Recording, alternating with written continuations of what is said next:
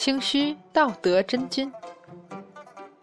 话说昆仑仙境里是没有夜晚的，始终都是晴空万里，祥云缭绕。于是某些人等着风高月黑，等得眼睛都花了，无语问苍天，兼摇头叹息。要是神仙都喜欢显示自己的与众不同就好了。三界之中很难说出哪个神仙是最称职的师傅，但是众仙一致认为最不负责任的肯定是阐教教主元始天尊。这个论断其实带有严重偏见。在一帮徒弟面前毫无威信可言的元始天尊，除了时不时毁坏一些法宝之外，教徒弟起码还是尽心尽力的。尤其是他某天气晕了头，让太乙跟着玉鼎真人修行。当看见自己造就的严重后果时，坐在玉虚宫里流了好几年的眼泪。太爷，都是为师不好。我以为让你跟着玉鼎，经年累月看久了、看腻了，就会想开了。没想到啊，真是完全彻底低估了自己那帮徒弟的荼毒度啊！元始天尊一边抹眼泪，一边暗暗咬牙切齿，抱着自己的第十一个徒弟死不松手。师傅，清虚，乖，就待在这里，哪里也不要去。你的那些师兄，你一个也不要认识。为什么？小孩子总是好奇的。不为什么，答应为师，在你成仙以前，绝对不出这门半步。哦，就我们今天的眼光来看，清虚道德真君绝对是个乖巧的好孩子，师傅说什么就做什么，又聪明。又会做法宝，让自家师傅荼毒。最最重要的是，只要扔给他一本道法书，他绝对会安安静静坐在那里，看到最后一页，你一点心思都不用费。对于懒惰成性的元始天尊来说，这个徒弟多省心呢！只要一年半载的去看他一次，重新换一些道法书给他，顺带指教下修行上的错误。其余的几乎什么也不用管，不闹事儿，也乖乖听话，从来没有出门过。几千年间，几乎只见过元始天尊和玉虚宫的几个道统。至于广成子他们，早就被元始天尊以眼泪威胁，向盘古大神发誓，绝对不见这个十一师弟，也不去打听他在哪里。文殊广法天尊本来是想继续找一个能帮他的师弟的。但是对元始天尊这种做法，居然破天荒的第一次完全赞同，并全力支持师傅所下的决定。于是昆仑山这一千年来，就只能听见元始天尊说清虚最近怎样怎样。阐教众仙面无表情的跟着听，到后来大致有了个印象，自己的这个师弟脾气不错，耐心很好，就是受某个不良师傅的影响。做法宝太追求完美，往往毁了无数材料才做成的法宝，一个不满意又炼化重来。呃，这倒没关系，昆仑什么不多，天才地宝、玉石明晶那是数不胜数，爱怎么浪费都行。终于在某一年，清虚，你出师了。元始天尊得意洋洋地摸胡子，跟为师来。带你去见你的师兄。哦，没什么特别高兴，也没怎么好奇。虽然几千年不出这间宫殿一步，但是元始天尊相当尽责地教了自己徒弟一切。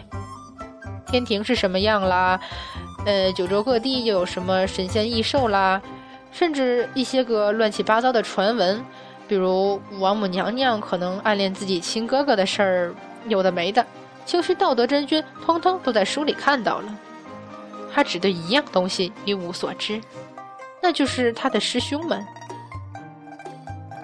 那一天的玉虚宫，元始天尊威胁他所有的徒弟，只准站在那里，不准说一个字，理由是怕吓到他们的师弟。清虚道德真君的确没有被吓到，在他终于见到自己十位师兄的这天。也只是被太乙真人的衣服照得晃了眼，被玉鼎真人的容貌惊得瞪大了眼睛。不过之后他所言所为没有什么差错，虽然不像道行天尊那样举止完美，也不像玉鼎真人那样拒人千里之外，却也是神色淡淡，带着神仙都惯有的冷漠与心不在焉。总的来说，元始天尊非常满意，昆仑众仙也看这个师弟很顺眼。这本来是很皆大欢喜的一件事儿，可是，你知道他那天说了什么吗？元始天尊抓着南极仙翁，崩溃万分的大喊：“亏我之前还在想，是一个徒弟，我就喜欢他，没想到啊！”南极仙翁一头雾水的连声安抚抓狂中的元始天尊，转个头就去找文殊广法天尊了。究竟出了什么事？文殊广法天尊慢吞吞的抬起头来，摸摸鼻子，也没什么事儿。胡说，没什么事儿，你师傅会把我袖子全哭湿了。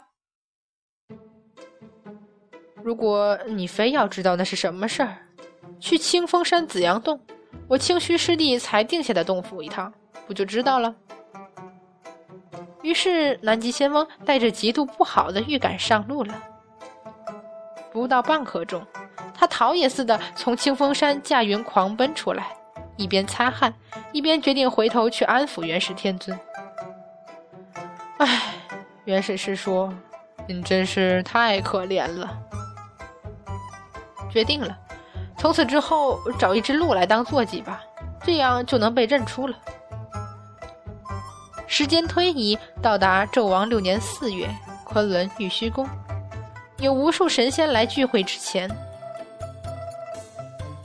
伏羲神王与女娲娘娘大约不会来，不过准备着也好。文殊广法天尊指使着阐教上下，忙得团团转。文殊师兄。哈，清虚师弟来了。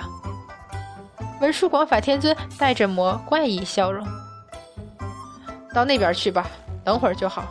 众师兄弟很快就会来了。是。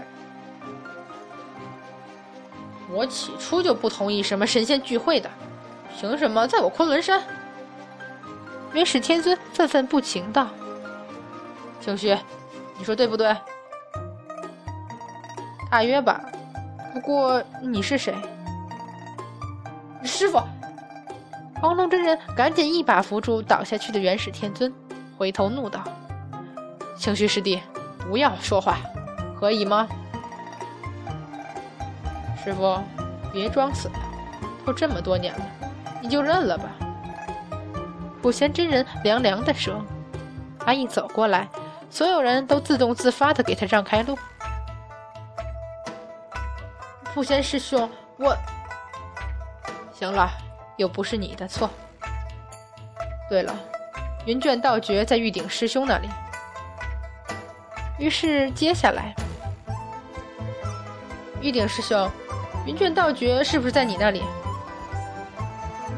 杨戬费了很大的力气，才抑制住回头望玉鼎真人的冲动，垂下眼角，默然道：“清虚师叔，你认错人了。”我师傅在那边啊，是杨戬啊！我就说玉鼎师兄今天怎么穿起紫色衣服来了？清虚道德真君的徒弟连忙赶过来，一边拼命拉自家师傅，一边小声道：“文殊师伯就怕你会分不清，特意嘱咐杨戬师兄穿了这件首座弟子的衣服。早这样不就好了？”那穿白衣的是玉鼎真人，穿紫衣的是杨戬，没错。好，我知道了。不过你是谁？旁边所有阐教弟子都在抽搐、冷汗，倒是当事人很冷静，很习以为常。师傅，弟子黄天化。于是，日后黄飞虎出逃武关得救后，见到当年在后花园忽然不见了的大儿子还活得好好的，不觉又惊又喜。当然，私下里也忍不住对清虚道德真君有所怨言。虽说天化是长子，可是神仙要收徒，也没有拒绝之理，怎的当初只言片语都不曾留下，还以为是出了意外，被什么吃小孩的怪物掳去。黄天化只得一边听一边暗暗翻白眼儿，就自家师傅那样，当着面也认不得武成王，别说是打招呼。就算见过几百次，还是会当面问别人你是谁，别把自己老爹气晕掉，干脆从开始就不要见面好了。其实清虚道德真君只是记不住别人的长相，或者说他清楚的记得自己有几个徒弟，有几个师兄，甚至三界之中诸多没见过面的神仙他都知道，就是名字和人对不上，这真的不是他的错。如果你几千年光看书，什么人都没见过，除了几个无关紧要的道童外，唯一长着白胡子仙风道骨的就是他师傅，还要一年半载才来一趟。出了那座殿门，举目往来都是白胡子神仙，他还能分得清楚谁是元始天尊才怪呢。最令元始天尊伤心的，不是清虚道德真君无数次的问他你是谁。也不是无数次居然把南极仙翁当成元始天尊，而是清虚道德真君竟然能认出自己的师兄，这让元始天尊愤怒无比。其实杨戬很不错啊，元始天尊有时这样开导自己。自从杨戬来了昆仑山，清虚道德真君就再也认不准玉鼎真人了。不过某天，元始天尊和通天教主在玉虚宫吵起来时，正当众人焦急万分，又拉不开愤怒中的两人时，清虚道德真君来了，一句话就说趴了两位教主。赤精子师兄、广成子师兄，你们不要吵了。赤精子穿红衣，那么跟他吵架的一定是广成子，这个推论是没有错的。不过，通天教主也是个爱穿红衣的人，而且爱好之一恰好也是跟自己师兄过不去。